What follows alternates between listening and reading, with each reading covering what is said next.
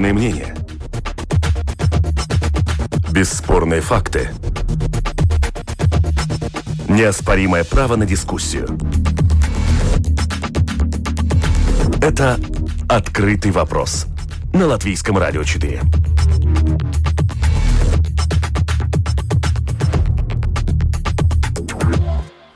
Здравствуйте, уважаемые радиослушатели. Вместе с вами в эфире Латвийского радио 4. Дискуссионная программа «Открытый вопрос». У микрофона Роман Шмелев. И, как всегда, по понедельникам мы обсуждаем самые заметные события международной политики. Сегодня у нас на повестке много тем, но начнем с ситуации на Кавказе.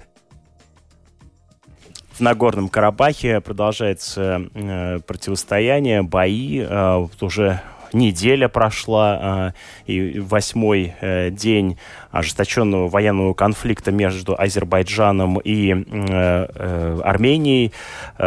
Помимо политической поддержки, Турция, как сообщают многие источники, снабжает Азербайджан военной техникой. По некоторым данным, турецкая сторона их, э, эти данные отрицает, но также известно, что в конфликте участвуют боевики из э, Сирии. О том, что там сейчас происходит, мы поговорим вместе с нашими, попытаемся понять, что там происходит, вместе с нашими экспертами, вместе с нами в этой студии политолог Филипп Раевский. Здравствуйте. Здравствуйте. И политолог Оэр Скудра. Здравствуйте. Добрый день.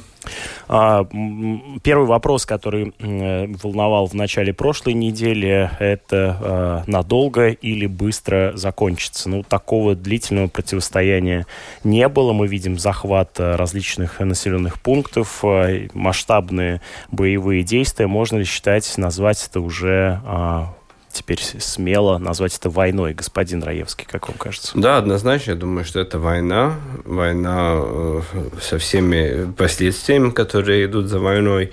Я думаю, политически тоже, но ну, э, я думаю, что азербайджанцы готовы были к этому э, процессу, они подготовились. Мы видим, достаточно быстро Турция реагировала. То есть, я думаю, что это все показывает, что это не сюрприз для Азербайджана и для э, Турции то, что происходит. Это запланированная боевая операция.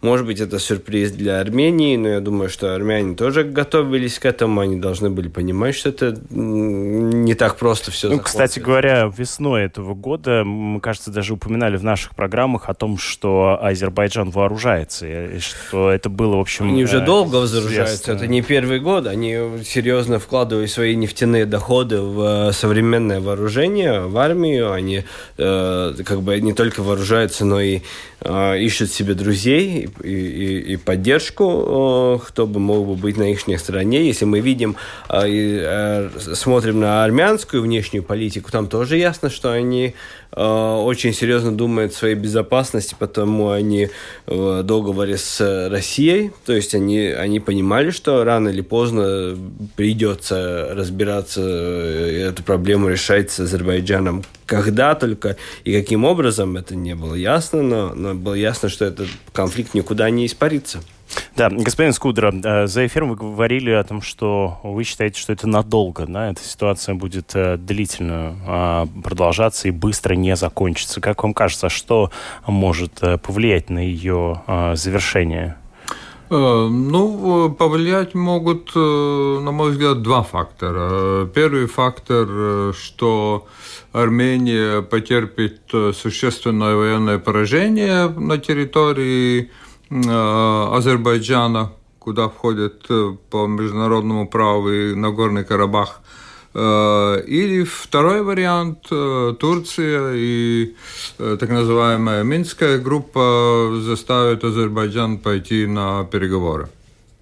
А, то есть мы давайте попробуем эти сценарии э, проговорить и э, посмотреть, насколько они кажутся реалистичными или нет. Э, Нагорный Карабах присоединяется к Армении. Как вам кажется, это реалистичный сценарий? Он достижим нет. при каких условиях? Нет. Недостижим, как вам кажется? Ну, я тоже сомневаюсь, что это может быть так просто вот присоединят, и все, это часть Армении, и так тушится конфликт. Я думаю, что это невозможно. Угу. А Нагорный Карабах со столицей Степанакерт долго, ну, длительное длительное время, собственно, с а, начала 90-х, да, фактически является такой вот территорией непризнанной э, республики, непризнанного государства.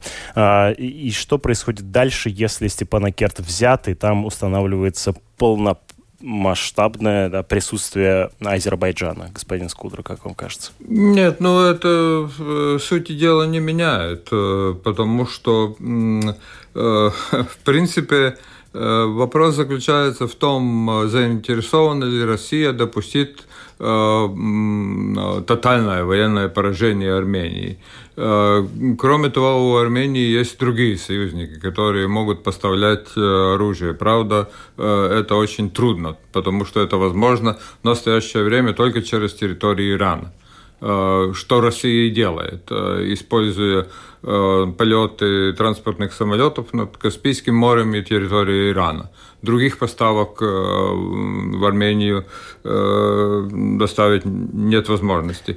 Поэтому, значит, э, что касается Азербайджана, ну, они, в принципе, пока что выдвинули ультиматум, то есть Армения должна освободить оккупированные территории. Имеется в виду не Нагорный Карабах, а остальные территории вокруг Э, Нагорного Карабаха, которые оккупированы Арменией. Но это факт.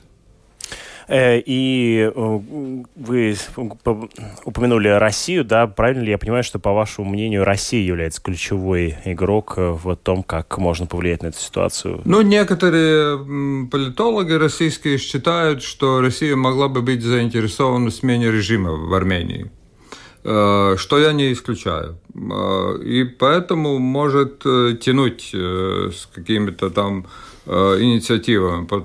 Пока что значит, тройка минская, так называемая, США, ну, или точнее Трамп, Путин, Макрон сделали заявление такое символическое, без, без, просто призвали прекратить военные действия и, и приступить к переговорам. Э, что касается э, России в одиночку, ну, тоже есть э, телефонные разговоры с Пашиняном. Да, Пашинян вчера, первый, да, позвонил Путину. Вчера Ангела Меркель тоже поговорила по телефону с Пашиняном, тоже призвала его к началу переговоров, чтобы прекратить военные действия. Но, по сути дела, это выглядит так, что стороны призывают указанные и другие призывает Армению э, сдать свои позиции и, значит, уступить нажиму Азербайджана. Но, правда, тут, конечно, вопрос в том, на каких условиях. Да, вот э, как раз про условия хотелось бы поговорить э, подробнее. То есть, э, ну, все-таки возвращаясь к вопросу о России, а, правильно ли я понимаю, что, да, несмотря на возможную заинтересованность в смене режима в самой Армении, в данном случае идет война, да, и вот на чьей стороне может оказаться а, Россия, да? Как вам кажется, господин Раевский? Не, ну, Россия, я думаю, что... Или нейтралитет? Она в стор... на стороне а, Армении, Армении, но тут вопрос, насколько Россия может себе позволить еще одну войну. Это дорогие мероприятия, она уже завязла в целых ряд конфликтов, плюс э, Тут еще не ясно, что будет в Беларуси, как это все будет развиваться.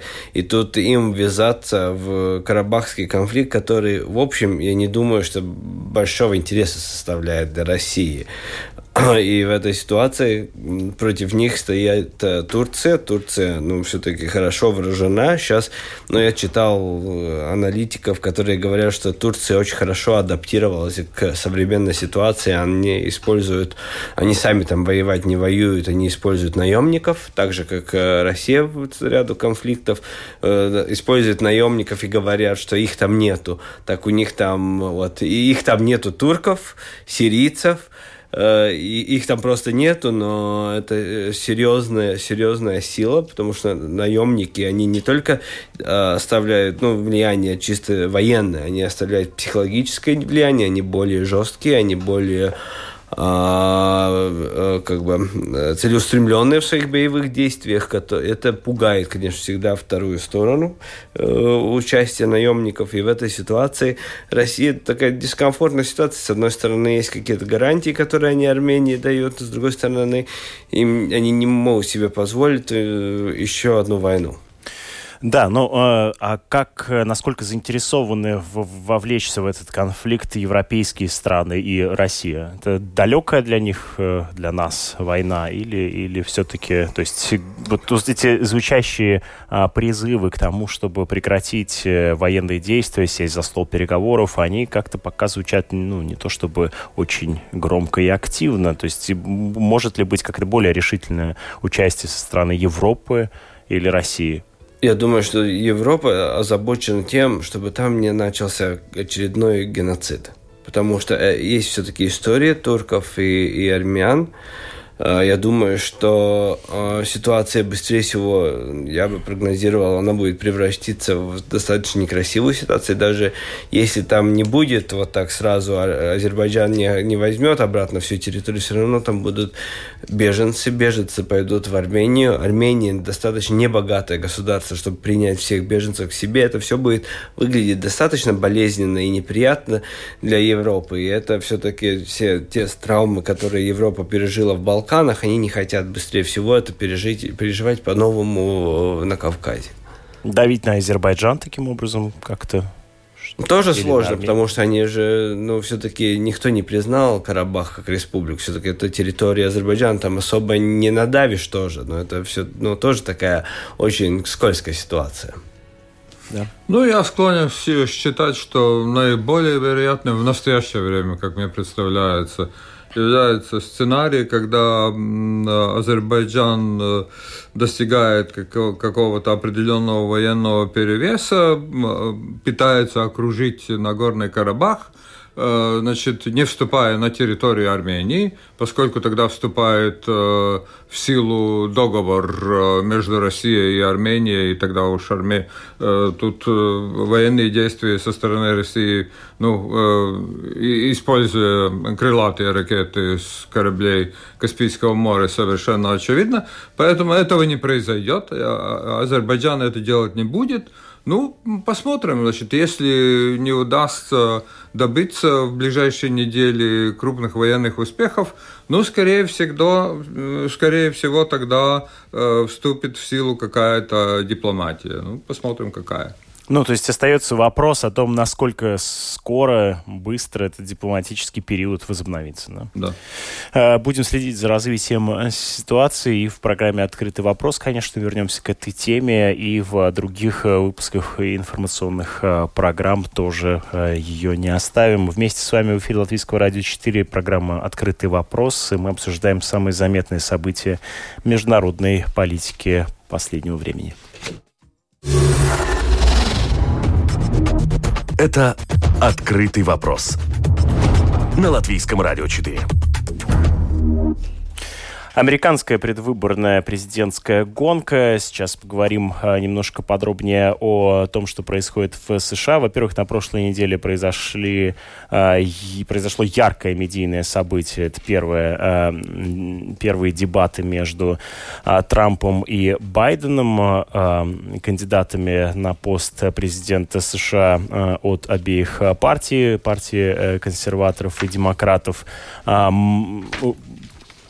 про дебаты мы говорили подробно и э, перед прошлыми выборами э, президента США, потому что дебаты в американской политике это очень такая важная, важная процедура, очень важное политическое шоу, за которым следят э, подробно, внимательно жители Америки. И вот было сказано о том, что все сошлись на, во мнении, что это были уникальные дебаты по э, своему э, проведению, потому что они полностью этот э, формат, э, ну, фактически э, уничтожили. Э, оба собеседника друг друга постоянно перебивали, переходили часто на личности. Э, часто друг друга фактически оскорбляли. И, в общем, что это такое было, вот об этом хочется с вами немножко подробнее поговорить. Господин Раевский, вы внимательно следите на, за тем, что происходит в США. Вот э, следили ли вы за этими дебатами, видели какие-то выборки? Вот что вы ну, можете сказать? Я даже частично смотрел их, скажем так, с точки зрения Э, зритель, это было ну, достаточно неинтересно смотреть, потому что они там реально друг друга перебивали, там так и не ясно, что кто кому хочет сказать, еще плюс э, модератора перебивали, то есть там друг друга все перебивали, и это, я думаю, э, очень влияет на ну, вообще смотрябельность этих... Но ведь э, телевизионные шоу последних 10-15 лет, это все как раз про крики, перебивания, такой вот постоянный непрекращающийся крик в эфире нет? Ну, это и есть то, что... Или это уже просто доведено это, до абсурда? Это, это, это уже доведено до абсурда, поскольку ты в конце концов не понимаешь, о чем же дебаты. Все-таки кандидаты в президенты должны, ну, как бы что-то, ну, какое-то предложение свое высказать, свою политическую позицию, а не друг друга. Они там, э, ну, там было очень, очень фамильярно, они там друг друга пацанами называли и по именам, ну, это было, ну, ну, очень фамильярно, я думаю, даже с точки зрения зрителей это было слишком фамильярно. Кажется, что два кореша, скажем так, извините за выражение, угу, пришли побазарить, потому что это был базар. Базар, не дебаты. Это да. не дебаты, в том-то и дело. Я думаю, тут, э, с одной стороны, немножко Байден проигрывает то, что он пошел по тому же пути, что Трамп. Он старался таким же образом, как Трамп. Но Вульгарно, Трампа, да? Да, но Трамп это стиль. Он его уже, ну, это его не первый год. Он, он и когда был бизнесменом, он себя так вел, и так. И этот стиль он, он довел до своего определенного искусства. И ну, тут очень сложно, когда ты подстраиваешься под стиль. Uh, ну, и я думаю, это была проблема Байдена. Ну, вот смотрим, смотрим рейтинг, говорят, что все-таки Байден выиграл э, у Трампа по рейтингам э, вследствие этих дебат, но до конца я так и искал, вот что аналитики поняли из этого, что они говорят я так и, так и не видел такого достойного анализа вот э, политического. То есть, я правильно понял, что Байден, э, по вашим словам, фактически попытался сыграть на поле Трампа, да? Вот ну, его, я думаю, его, его втянул Трамп. В один момент он, он его втянул в свое поле. А что бы вы ему посоветовали, ну вот как, если бы вдруг э, возглавили его предвыборную кампанию, как вести эти дебаты? Вот в этой же риторике, либо принципиально ее вот занимать позицию такого университетского, интеллектуального интеллигентного политика, который бы вел себя принципиально иначе, чем Трамп? Ну, я скажу так, я бы однозначно сказал бы, что не надо подражать Трампу. Угу. Это первая очередь. И второе, ну, конечно, тут надо быть в своей риторике более осторожным. Вот то, что проблема у Байдена, это оставляет впечатление, что он может быть, ну, потому что все говорят, что слишком старые вообще кандидаты. У него был немножко старше, все время ошибался. Он ошибается в цифрах, ошибается в названиях, ну, такие немножко э, такие моменты, которые оставляют такое влияние, что он не до конца готов э, этому посту, что он немножко слишком стар для бытия президента, потому что если, если ты путаешь миллионы, сто тысяч, миллиарды, там у него вот такая путаница заметно. была, и это, и, я думаю, на этом Трамп играл, на том, что он там путается, он его все время перебивал, что он лжет, что, конечно, там ясно, что он там просто перепутал все, и я думаю, что если бы он был бы более сдержанным, выдерживал паузы, он бы так не путался и оставил бы еще лучше впечатление, как прагматичный политик. Но тут проблема, что демократы в общем, они стали достаточно истеричными, и они могли бы не понять такой интеллигентного подхода к дебатам. А, господин Скудер, какое впечатление на вас произвели эти дебаты? Э, я лучше назову э, данные опросов э, телеканала NBC и Wall Street Journal. Значит, они опросили, правда, регистрированных избирателей – Значит, до э, дебатов 51 э, на 43 процента в пользу Байдена, а после дебатов 53 на 39. Угу. Ну, вот итог э, того, что там происходило. Ну, Это, конечно, период. ничего не говорит о том, что произойдет 3 ноября. Конечно. А что произойдет 3 ноября, то на этой неделе значит, предстоят дебаты между Пенсом и Харрис в ночь на четверг, да, который будет, конечно, значительно или ухудшать, или улучшать позицию Трампа, скорее всего, наоборот. Но, значит, и, и кроме того, Байден сейчас делает турне по так называемым Э, swing states, э, которые там э, неопределенную позицию занимают между республиканцами и демократами, а Трамп лежит в больнице. Но, правда, он сегодня утром совершил поездку вокруг больницы на своем президентском лимузине. Вот можно ли доверять опросам Э, которые да. вы представили да. в том смысле, что да. опросы... Э, эти опросы, э, это у нас все время повторяет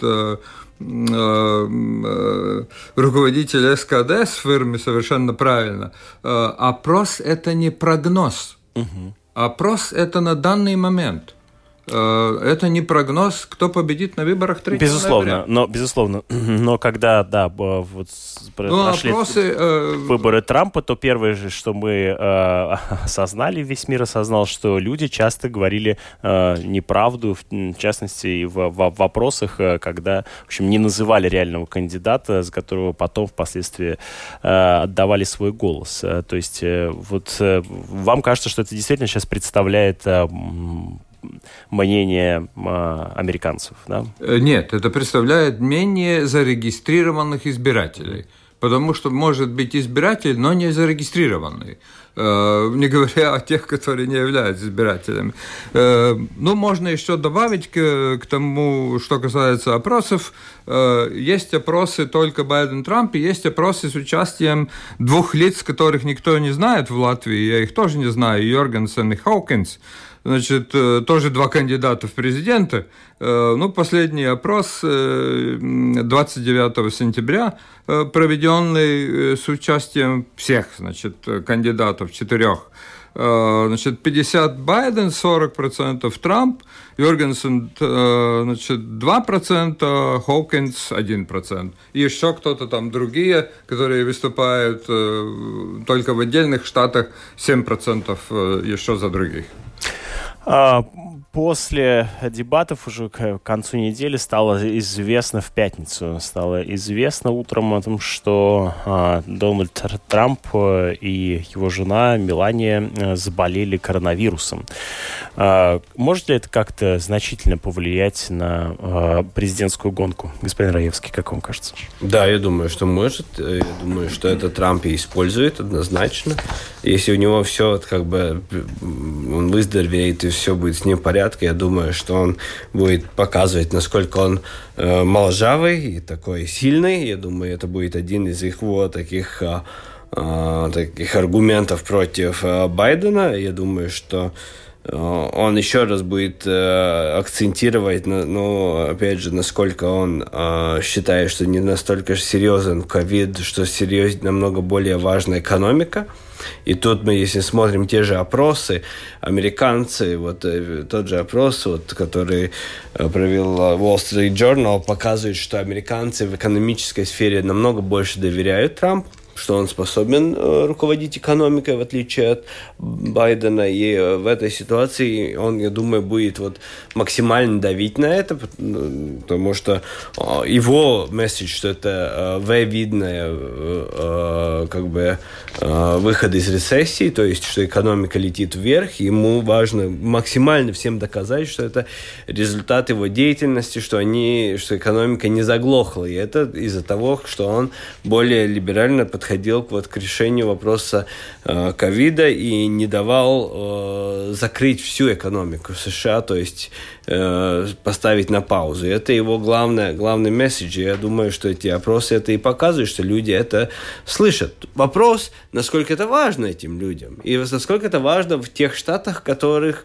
там не ясно, какой вот этих swing states, которые будут влиять на результаты. Но э, я думаю, что это ну, где-то где то, то куда он пойдет в своей дальнейшей предвыборной кампании. А, господин Скутер, как вам кажется, болезнь Трампа, э, болезнь коронавирусом, э, она может как-то повлиять принципиально? Может быть, использована им? Или да, наоборот? значит, если он выздоровеет, скажем так, и сможет с середины октября на полную силу участвовать в предвыборной кампании, тогда все может получиться.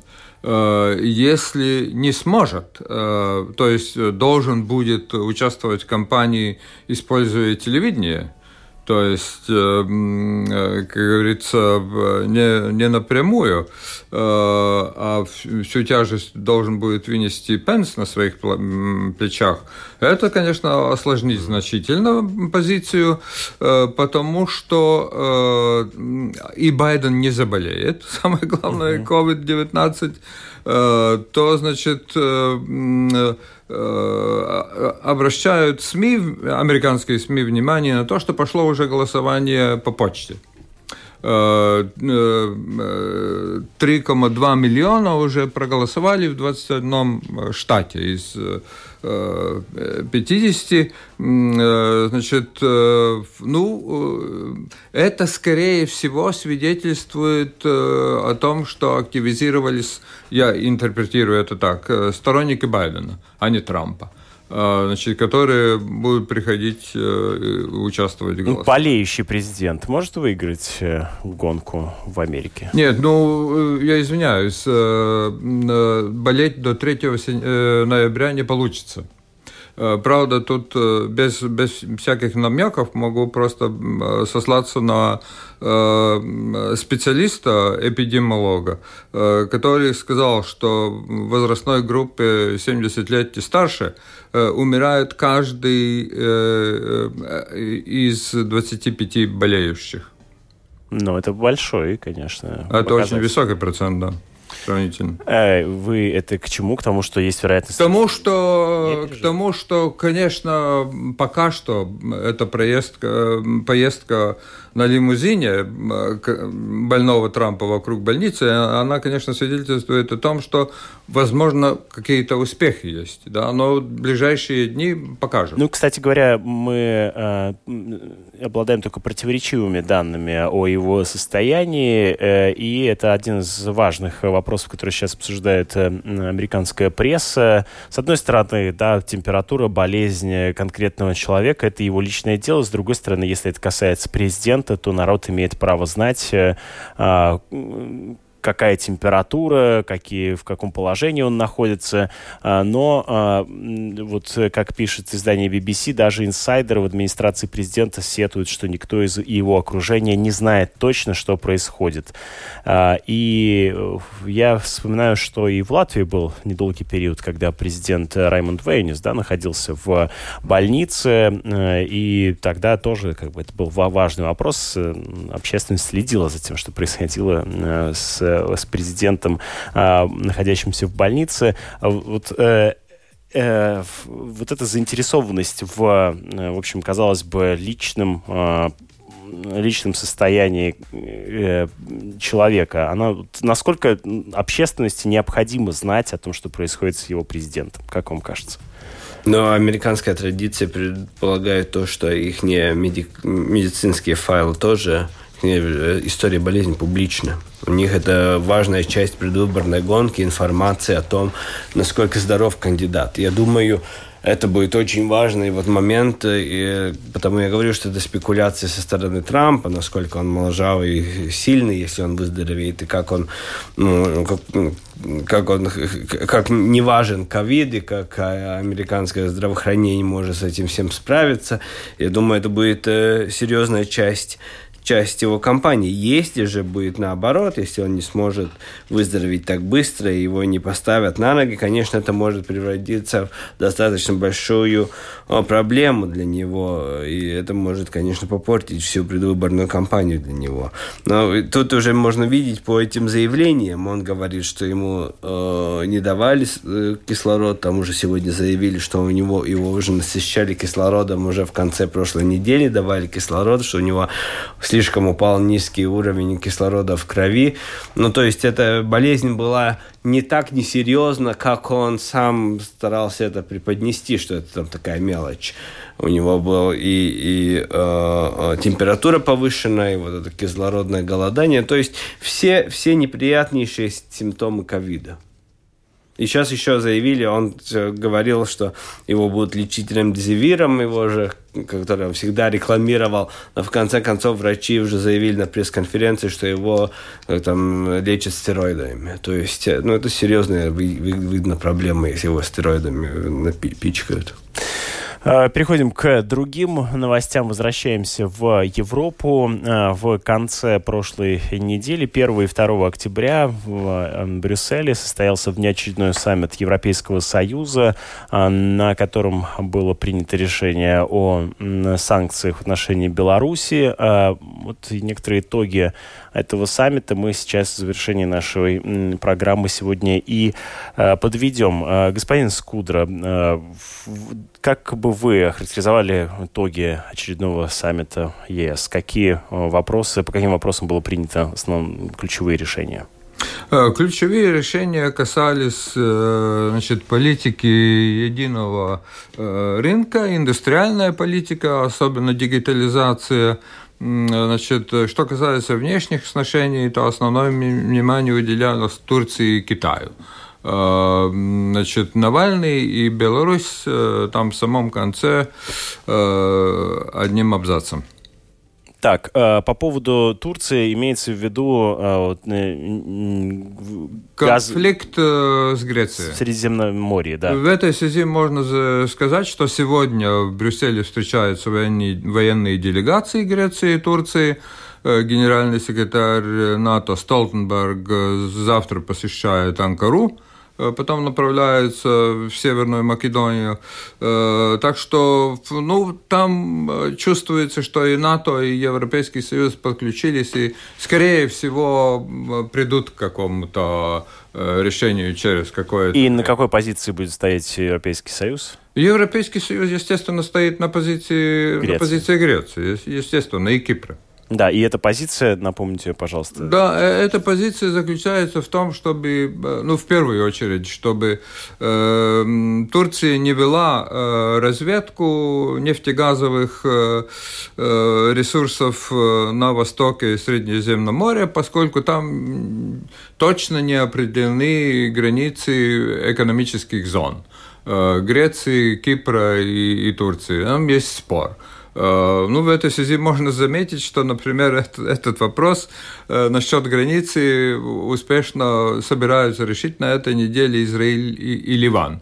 Э, ведут переговоры уже конкретные. Так что, скорее всего, Турция, я думаю, ну, в этом направлении, особенно учитывая втянутость в конфликт Армении и Азербайджана, но она, скорее всего, не настроена на какое-то обострение, поскольку Евросоюз обещал помочь, э, э, что касается беженцев, решать эту проблему Турции. А, санкции в отношении Беларуси, э, как они могут повлиять на ситуацию там?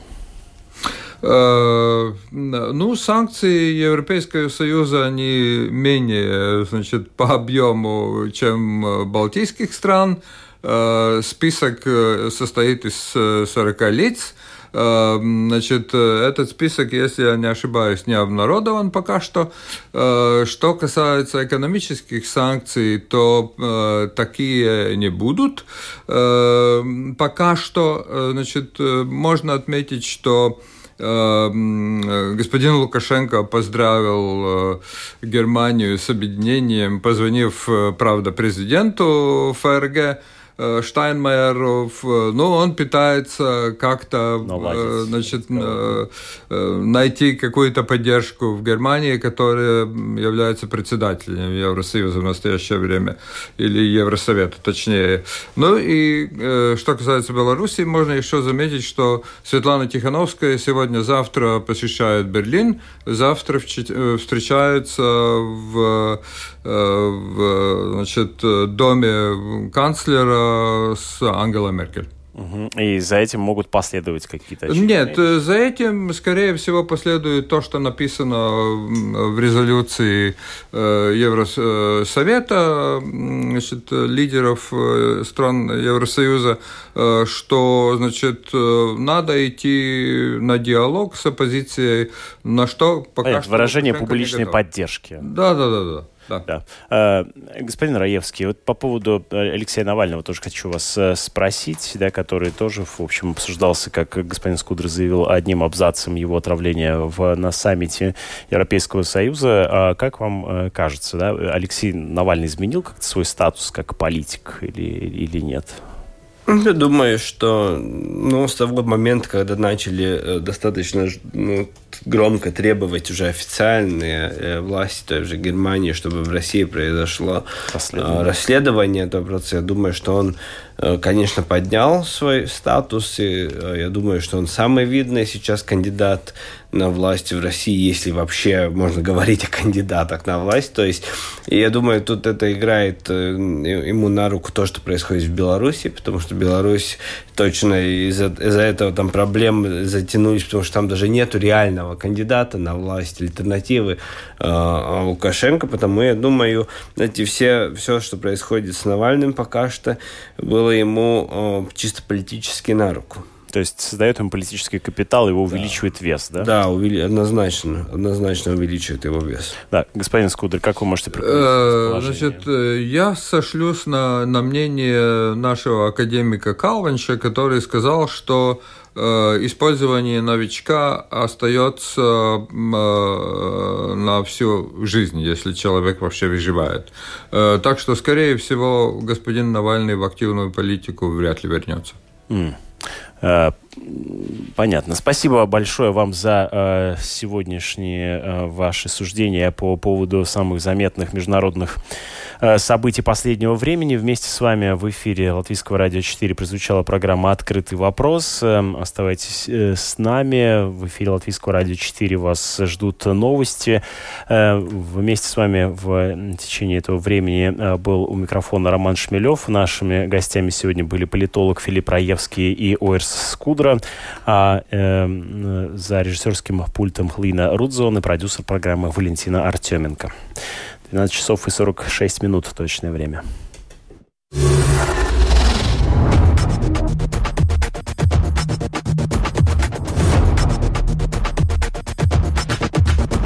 Спорные мнения. Бесспорные факты. Неоспоримое право на дискуссию. Это «Открытый вопрос» на Латвийском радио 4. うん。